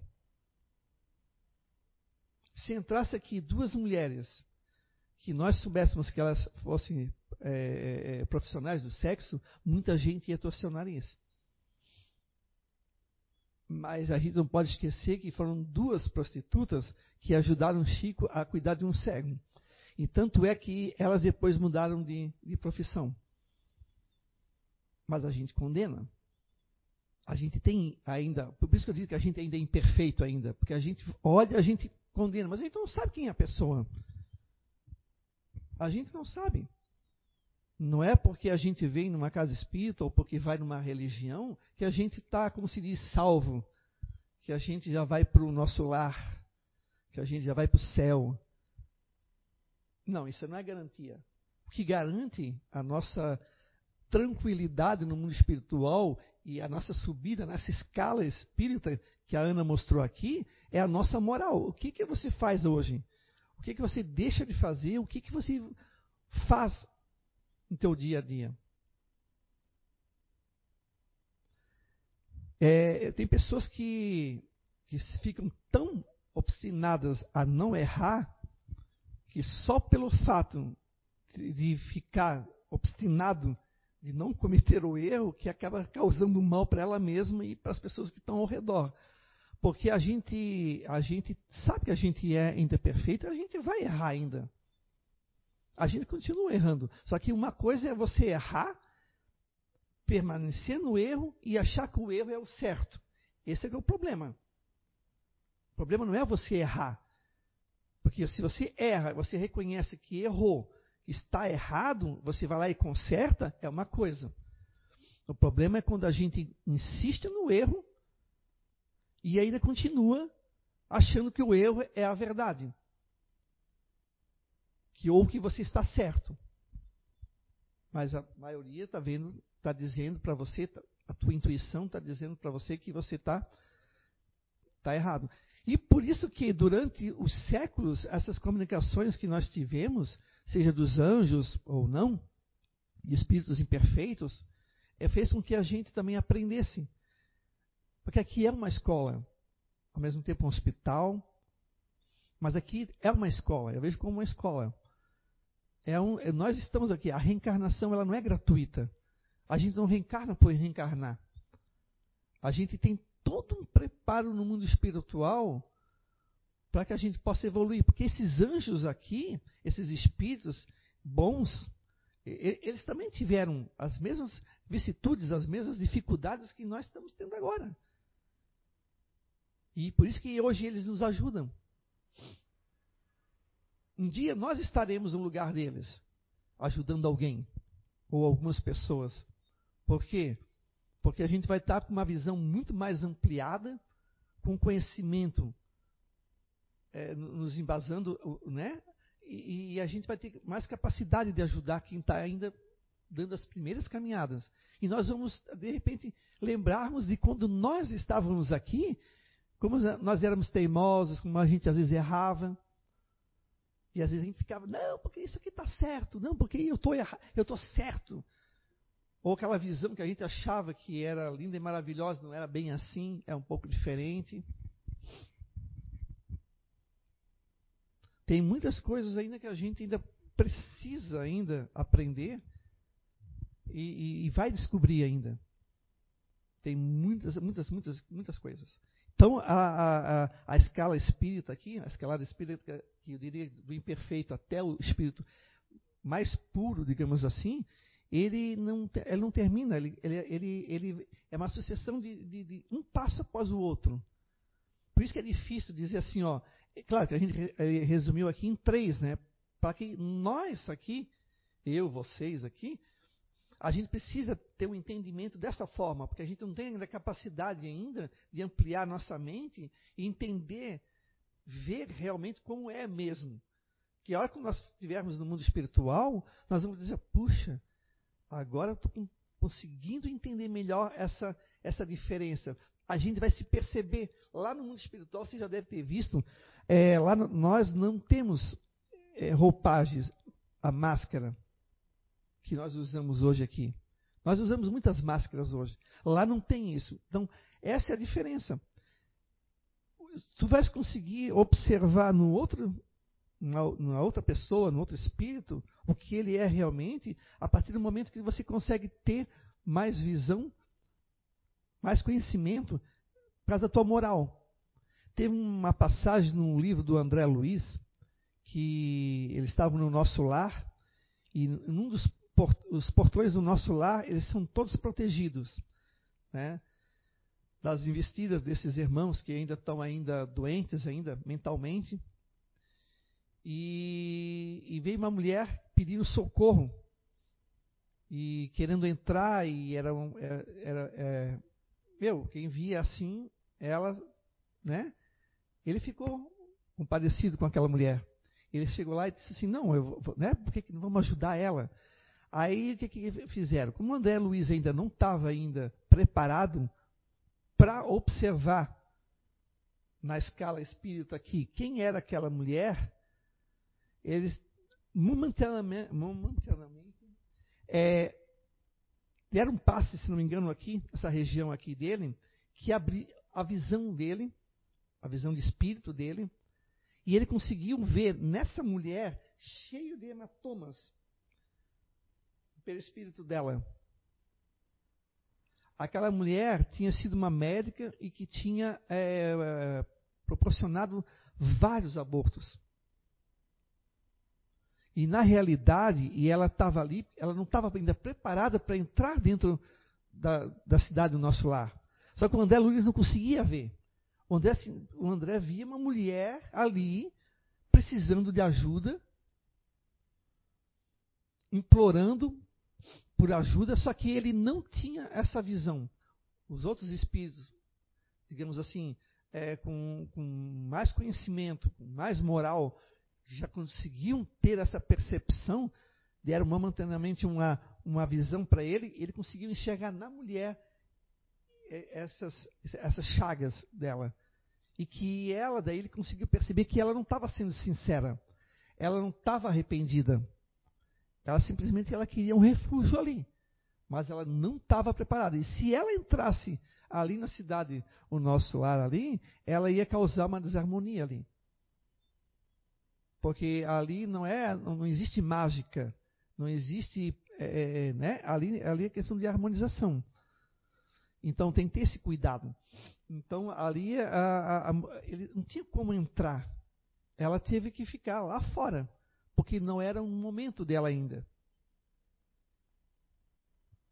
O André Luiz, vocês devem conhecer a história, ficou durante oito anos, se eu não me engano. Foi oito, anos, né? Que ele ficou no umbral.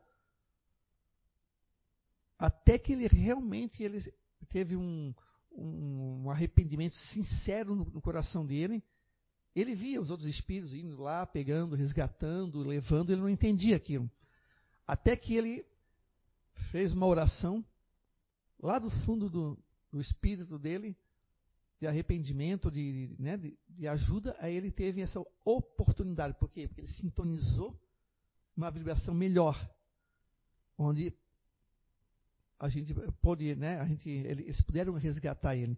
Então, essa questão aqui, da escala espírita aqui, que a Ana colocou ali, é uma questão também de, de, de energia também a energia é, é uma diferente da outra. No, na escala inferior aqui, vai, tem vários tipos de energias. Aquela mais densa, mais que a gente, se a gente estiver presente ali diante do espírito, a gente se sente mal, a gente se sente uma certa agonia, porque a, a, a, a energia ali ela é densa, ela é, ela é forte. Tem aquela que é mais ou menos, tem aquela que é maliciosa, que é aí onde os espíritos pseudo-sábios trabalham, com esse tipo de energia. E, tem, e assim vai. Da mesma forma, os bons. Então, é difícil a gente colocar em palavras aqui, eu acho que a gente não tem como, né? Mas é difícil a gente colocar em palavras essas diferenças, que são muito sutis. Mas eles, eles conseguem observar. Da mesma forma que André Luiz observou essa mulher ali, com a ajuda dos mentores, eles conseguem. Por isso que a gente lá no mundo espiritual, a gente não tem máscara. A gente não consegue ter máscara. Mas adianta para dizer, dizer assim, ah, mas eu era tão bonzinho, eu ia todos os dias na igreja, eu ia sempre na, na, na casa espírita, eu sempre fazia isso. Não adianta. Eles vão olhar no teu perispírito, quem realmente você foi? Quem você o que você fez? Está ali, está escrito. O outro que seja no, no, mesmo nível não vai observar, não vai conseguir ver. Mas o espírito, é, é, de repente, um pouquinho melhor, ou um espírito que esteja é, já é, preparado para olhar e ver, ele vai conseguir ver quem é você. Ele não precisa ser é, um espírito superior ou bom. Ele pode ser até um espírito inferior. Mas ele vai conseguir. Ele vai dizer assim: não, você, tá, você é um mentiroso. Você não era nada disso. Quando o André Luiz estava no umbral, ele chamava ele de suicida. Vocês lembram disso? E ele dizia: Mas eu não me matei. Mas eu suicida por quê? Porque ele bebia, estava na boemia, ele fumava. Ele foi se matando aos poucos. Mas chamava ele, como é que sabiam ele? Porque estava aqui, ó estava nessa região aqui. Ele tinha, ele tinha um problema bem sério aqui nessa região. E eles observavam isso, eles conseguiam ver. Então, a, a, essa questão ali da, da, da, da comunicação com os desencarnados que nós tivemos durante todos esses séculos veio para trazer esses esclarecimentos. Até que chegou uma época de Kardec, que aí nós estávamos mais preparados. Nós estávamos bem mais preparados. A gente, por que, que isso não acontecia? Já acontecia, só que de uma outra forma. Se vocês pegarem o Antigo Testamento, viu? Está é, é, tá cheio de fenômenos ali, mediúnicos. A, se você pegar o Novo Testamento, também está cheio. Jesus Cristo, o mestre, né? O, mestre, o, o espírito mais evoluído que já esteve aqui no nosso meio, ele proporcionou muitos desses fenômenos. E também ele, ele, ele, ele, esteve em, muitas, em muitos momentos que aconteceram fenômenos. Como a, o, se não me engano, eu não, não, não, lembro o nome dos dois, mas eu acho que era Abraão e o outro não lembro mais quem era, que eram espíritos que se comunicavam com Jesus. Que os, que os apóstolos viram eles se comunicando. Então, essa comunicação já havia, só que a gente não entendia. Era uma coisa que a gente achava assim que ainda estava no campo do mistério, do sobrenatural, do, né? E a gente não faz muito tempo. 1857, o lançamento do Livro dos Espíritos, que vocês é bom se vocês pegarem para ler, leiam ali as mil e uma perguntas que te, ali tem. Ah, é, é, é, interessante porque ali fala o que, que, o que, que é o nosso mundo. Porque o livro dos Espíritos é o nosso livro. Porque nós somos espíritos, só que nós estamos encarnados agora nesse momento. Mas ali, ali nos prepara para o que, quando a gente desencarnar, o que, que a gente pode ter. Não 100%, porque vai depender muito da tua ação, das tuas ações. Mas é, para vocês verem como a comunicação ela, ela veio, por um lado, nos ajudar a evoluir também. A comunicação não é só o fenômeno pelo fenômeno. Porque para quê? Para que ter o fenômeno? Ela tem, ela tem, que ter um, ela tem que ter um motivo. Ela tem que ter um porquê. Esse fenômeno veio para nos ajudar também. O homem tanto o homem pré-histórico, o homem medieval, depois o homem no Renascimento, eh, pós-Renascimento. E a gente foi se descobrindo que a gente, opa, peraí, a gente não está sozinho aqui. A gente não, não é só carne e osso, morreu e acabou. Existe alguma coisa a mais. Esse mistério, em 1857, praticamente foi tirado dos nossos olhos pela vinda do livro dos Espíritos. Depois veio as outras, os outros livros né, da codificação espírita, estudado e escrito por Allan Kardec. Mas o livro dos Espíritos veio descortinar isso aí, veio mostrar para nós o que, que é o mundo espiritual, essa escala, a escala espírita, o que acontece depois, reencarnação, o que acontece quando se a gente morre dessa forma, suicídio, homicídio. Então, aí a gente hoje consegue entender um pouco desse mundo que está mudando e muitas vezes a gente não consegue perceber. E eu vejo muito é, é, já que a, a, Ana falou em anjo da guarda, que as pessoas esquecem do anjo da guarda. E a gente tem, eles ao lado da gente. A gente não conversa com eles, a gente não pede ajuda para eles. Ah, mas tem que pedir para Deus. Sim, também podemos pedir para Deus também. Mas é, é esse anjo da guarda, ele, ele ajuda, ele está ali através de Deus. Mas a gente não faz, não faz isso. A gente às vezes só reclama. E a gente às vezes acaba achando que está sozinho. Quantos de nós não se sente só? Eu, eu vejo muita gente falar. Ah, eu, eu, eu, por que, que Deus faz isso? Por que está morrendo tanta gente de, de Covid e de outras mortes aí? Por que, que, o que está acontecendo? Por que, que aconteceu isso com a minha mãe? Por que aconteceu isso com o meu pai? Por que, que a, minha, a minha esposa faleceu, meu filho a morte, ela, ela, ela existe, entre aspas, apenas como uma, como uma passagem. A gente não, não tem que ir para o mundo espiritual. E nós vamos para o mundo espiritual de que forma? Se nós não desencarnarmos. A gente chora, sim, a gente chora. A gente sente, a gente sente. Mas a gente não pode ficar achando que isso é um castigo ou que isso nós vamos ficar sozinhos ou que nós estamos sozinhos aqui nesse mundo. Não, a gente é ajudado 24 horas. Só que tem um porém. A gente só consegue perceber quando a gente permitir esse contato com essa vibração. Não existe mágica, não existe é, um, uma receita.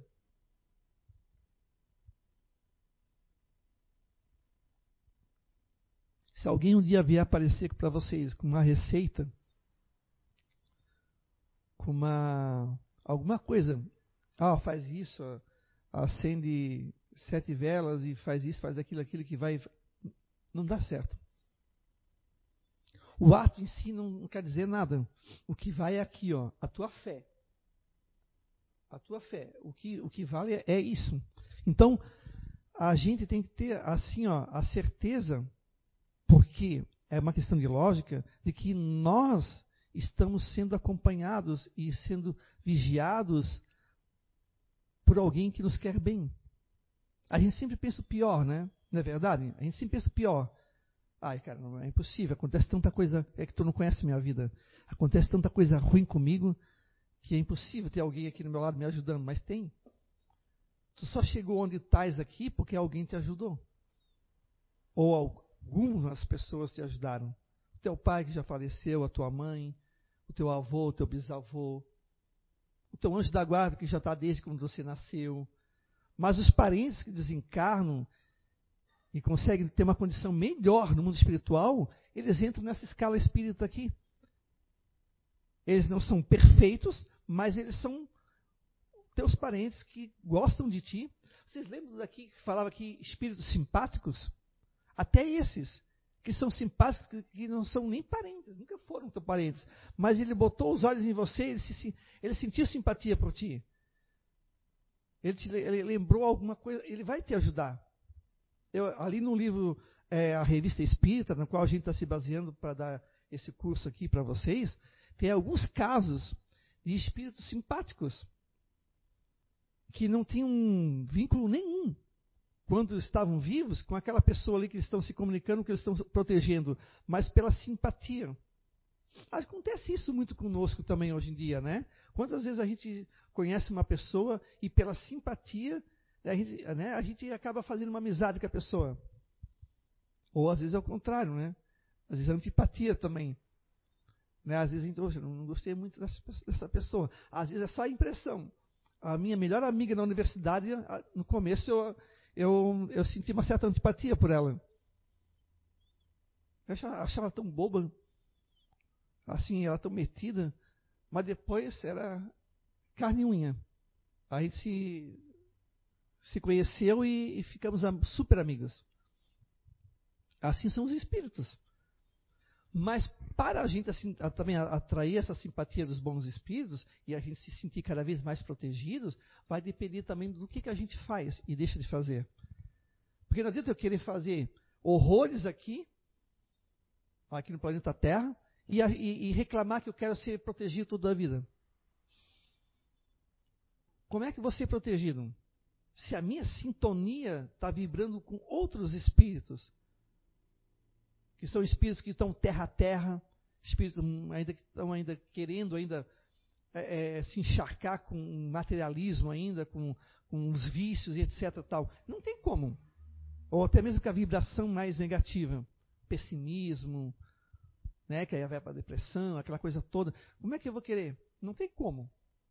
Né? É uma questão de lógica, né? Então, como é que eu, vou, como é que eu posso fazer para me sintonizar com esses espíritos aqui? Os bons. É mudando a minha vibração. É difícil, se eu for falar assim, olha, eu, eu, eu sempre digo para todo mundo, não é fácil. Eu digo até por mim também. Às vezes a gente tem os altos e baixos. Tem vezes que, meu, às vezes tem vezes que você pensa coisas que você não queria estar pensando. Mas aí você tem que se vigiar. Você, opa, para lá, tem que mudar, eu tenho que, eu tenho que botar a, a minha vibração, o meu rádio. É, eu sempre faço essa comparação do rádio. A minha frequência não tá, não tá legal. Eu preciso melhorar minha frequência para escutar uma boa música. Senão eu vou, eu vou escutar só ruídos. E assim, às vezes, eu passo. Às vezes, né? Às vezes, a semana escutando ruído, daqui a pouco, opa, calma lá, para aí. Eu tenho que sintonizar e eu vou me ajeitando, vou me voltando ao meu eixo. Todos nós aqui, nós aqui, nós aqui, todos nós aqui da casa, vocês, todos nós passamos por isso. É porque ainda nós ainda estamos ainda aprendendo ainda. É, então, por isso que essa cobrança diária que a gente tem que fazer 100% certo, a gente tem que cuidar. A gente tem que se cobrar, mas também não pode entrar na loucura de ficar achando que a gente tem que ser 100% perfeito, porque nós não somos. Mas também, né, mas também não podemos usar isso como desculpa para estar tá fazendo né, as coisas erradas, dizendo assim: ah, eu não sou perfeito. Há uma diferença. Né? Então, para atrair e a gente ter os espíritos, e a gente ter essa comunicação com nossos espíritos é, benevolentes, nossos espíritos anjos da guarda, como vocês quiserem, protetor, a gente precisa mudar um pouco o nosso comportamento. Eu tenho visto muito as pessoas no, nessa época de, de Covid. A, a Covid está em alta, né? Porque é, é a doença que mais está amedrontando, mas tem as outras ainda que ainda existem ainda, né? Doenças cardíacas, é, enfim, diabetes é, e outras tantas, né? Que estão causando também a morte de outras pessoas. Mas as pessoas, é, elas falam como se isso aqui fosse um apocalipse como se nós todos fôssemos morrer amanhã. Como se nós estivéssemos condenados. E eu digo, calma. Ah, mas por que que. Aí teve uma vez uma pessoa do meu lado falando que, ah, não existe Deus, cara. Se existisse Deus, ele não deixaria acontecer isso. Aí a gente começa explicando que não tem nada a ver. O mundo, mundo, desde que é mundo, que nós estamos aqui, estamos nos primeiros passos, passou por várias e várias epidemias. Várias. Essa é uma delas.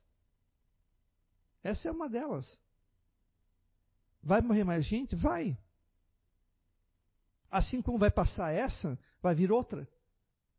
Até que a gente consiga alcançar um estágio no planeta Terra que não há tantas dores e, e tanto ranger de dentes.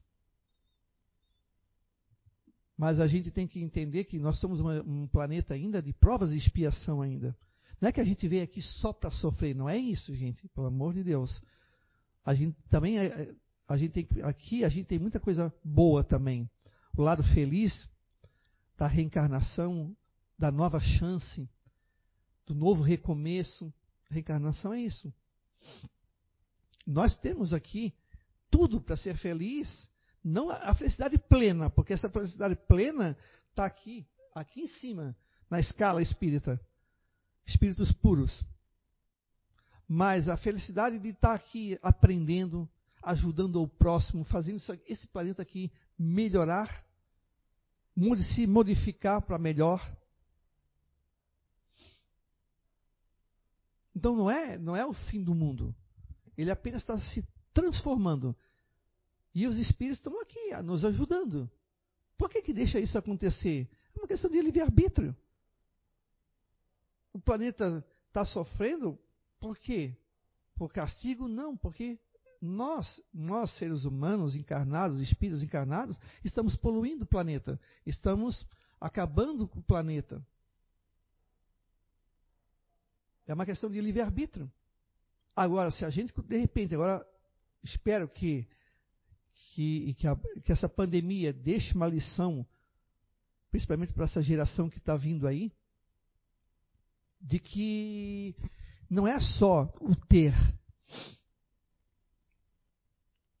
Eu sei que é, é, é necessário o trabalho, a casa ali, né, ter a roupa, tudo, mas não é só o ter, mas é principalmente o ser.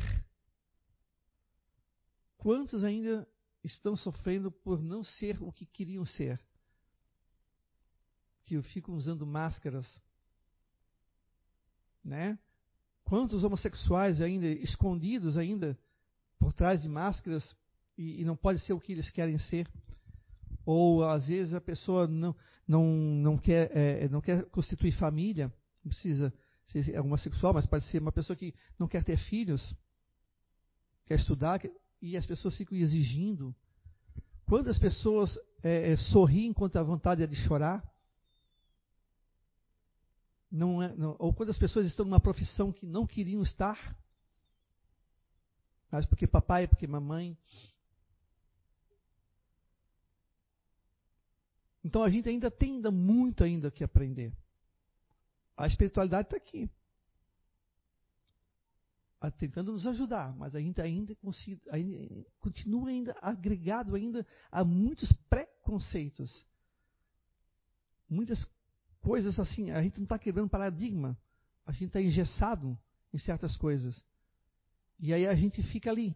E a gente não sabe por que, que a gente sofre tanto. E aí a gente esquece de, de pedir para o anjo da guarda uma intuição. Pela intuição, a gente pede, puxa, né, me ajuda tal. Ele não, ele não vai pegar você pelo braço e fazer o serviço para você. Ele vai te intuir. Essa é a ajuda. Parece bobo, né? Parece coisa pouca, né? Mas não é. Um conselho já faz a diferença. Às vezes um bom dia, um sorriso que você dá aqui para outro encarnado já faz a diferença. Quantas pessoas deixaram de se matar, de cometer o suicídio, porque alguém foi lá e conversou, alguém orientou, alguém abriu o braço e acolheu. A gente parece que não faz diferença, mas faz a diferença. Quem está por trás disso? Os espíritos chamados anjos da guarda. O teu, o dele, que inspirou a, a dar um conselho, a pegar pela mão. Quantos e quantos exemplos de bondade, de, de, de fraternidade que nós temos no planeta Terra. É que não aparecem o noticiário ganha muito mais com notícias tristes e de crimes e de mortes violentas do que de caridade, de, de fraternidade. Nós temos ainda esse hábito. O exemplo é, ter, não vou dizer o nome, mas de um programa que aparece na TV, que é um reality show, que ali tem as intrigas, tem as confusões, e é, é, um, é, uma, é uma competição de quem mais fala mal do outro. E as pessoas se deliciam com isso. Eu, eu às vezes, eu assisto para ver cada pessoa que está ali. O que o que está acontecendo? Mas eu não vejo muito, não, porque não tenho muita paciência para ver, para perder meu tempo. Mas e respeito quem, quem assiste. Eu não condeno, tá? Não estou condenando. Quem, quem quiser assistir, assiste. Mas eu fico admirado é com o comportamento humano e como as pessoas sentem prazer ainda nisso. Aí depois as pessoas reclamam que o mundo está violento, que o mundo está isso, o mundo está aquilo. Mas por quê? É, aí vamos agora pensar, parar pensar um pouquinho. A doutrina espírita ela veio para nos esclarecer, tirar esse véu, mas ela não veio fazer o serviço para nós. Quem tem que fazer esse serviço é cada um de nós. Senão a gente não vai mudar em nada o mundo vai continuar sendo dessa forma. Então a gente tem que mudar o pensamento da gente, a gente tem que tentar sintonizar com os bons espíritos, os inferiores a gente tem que orar por eles, mas tentar nos sintonizar a nossa rádio com esses espíritos aqui que estão aqui nessa pirâmide aqui do meio, os, os puros também, mas é através dos bons que a gente vai alcançar os espíritos puros. Mas a gente tem que tentar sintonizar. Essa é o nosso trabalho hoje aqui. Porque a gente sintonizando, a gente melhora a harmonia aqui do planeta Terra. Você já deve ter escutado é, falar sobre umbral, né? Você já ouviu falar sobre umbral? Na doutrina espírita? Que é um lugar onde os espíritos é, inferiores, eles acabam indo para esse local. Não é um local circunscrito. Ele não é um local. É, é, é um local que, é, que ele se forma pelo número de, de espíritos enfermos que ali estão. Como, por exemplo, Vale dos Suicidas. Não existe um Vale dos Suicidas eternamente. Senão seria o, o inferno de outras religiões. Não existe. O que existe é um local onde se junta vários espíritos que cometeram suicídio e eles ficam ali, sofrendo, blasfemando, chorando, até que aos poucos vão sendo resgatados, vão se arrependendo e daqui a pouco aquilo deixa de existir.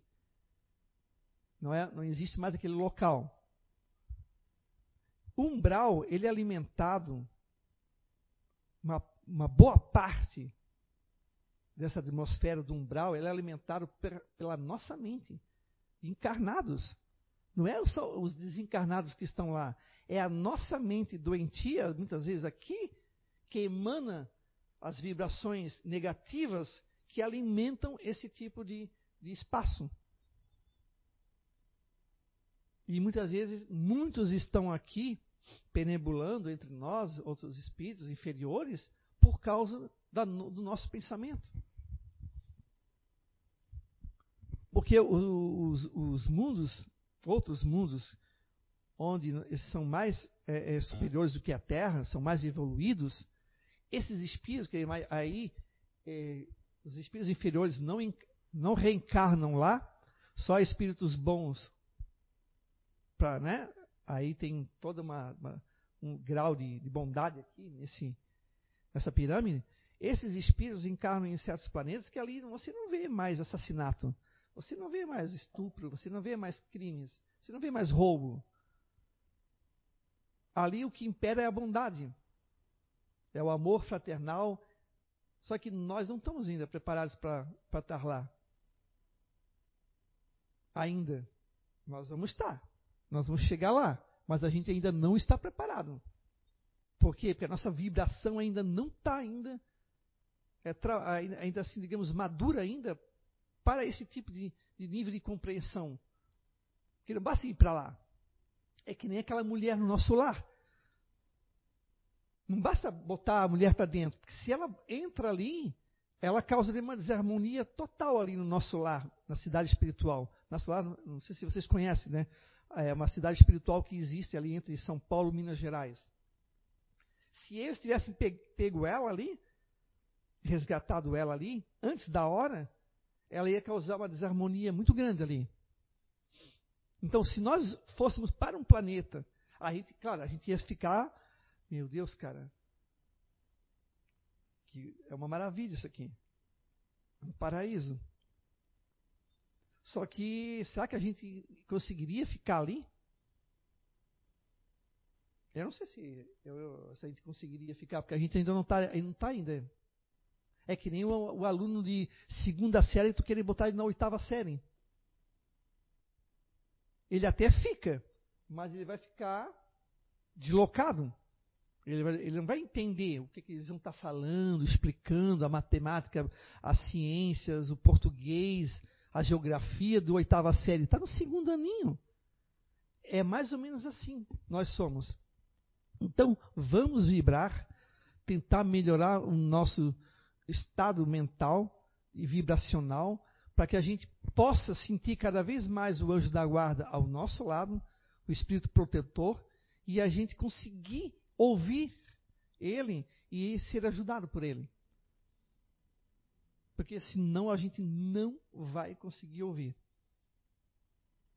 Porque a gente vai se fechar. Fechando.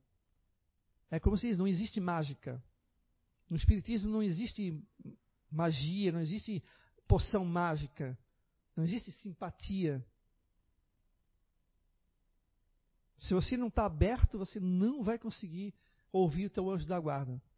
E aí você vai ficar é, cometendo erros e erros e erros e erros porque você não quer ouvir, você não quer prestar atenção. É uma questão de você se é, é, resguardar, fazer tua oração mentalmente, se conectar com esse espírito, a gente não sabe quem é, mas tentar se conectar com esse espírito, pedir por ele, pedir por si, por si, aí sim você consegue fazer aquela ligação. Aí você consegue sintonizar. Sintonizando, meu amigo, você vai ter a ajuda que você precisa. Com certeza, isso aí não tem sombra de dúvidas. Então, a comunicação entre nós e os espíritos, elas acontecem diariamente. Não precisa ter uma mediúnica. Não precisa ter um médium. A gente consegue, por aqui, ó, sintonizar. A gente consegue. E a gente conseguindo, a gente vai conseguir ajuda. Tá ok? Então, é, é, as outras aulas, gente, a gente vai estar tá falando sobre mediunidade. A gente vai estar falando um, um pouco o que, que, é essa mediunidade, o que, que, é essa comunicação, como é que acontece isso, trazendo alguns causos, causos que, né? Ah, então, tem muito assunto dentro da doutrina espírita que nós passaríamos vários anos comentando, falando e conversando a respeito. Não? Então, ok, gente. Muito obrigado pela por vocês estarem aqui, né, nos ouvindo mais uma vez. Tá ok? Muito obrigado.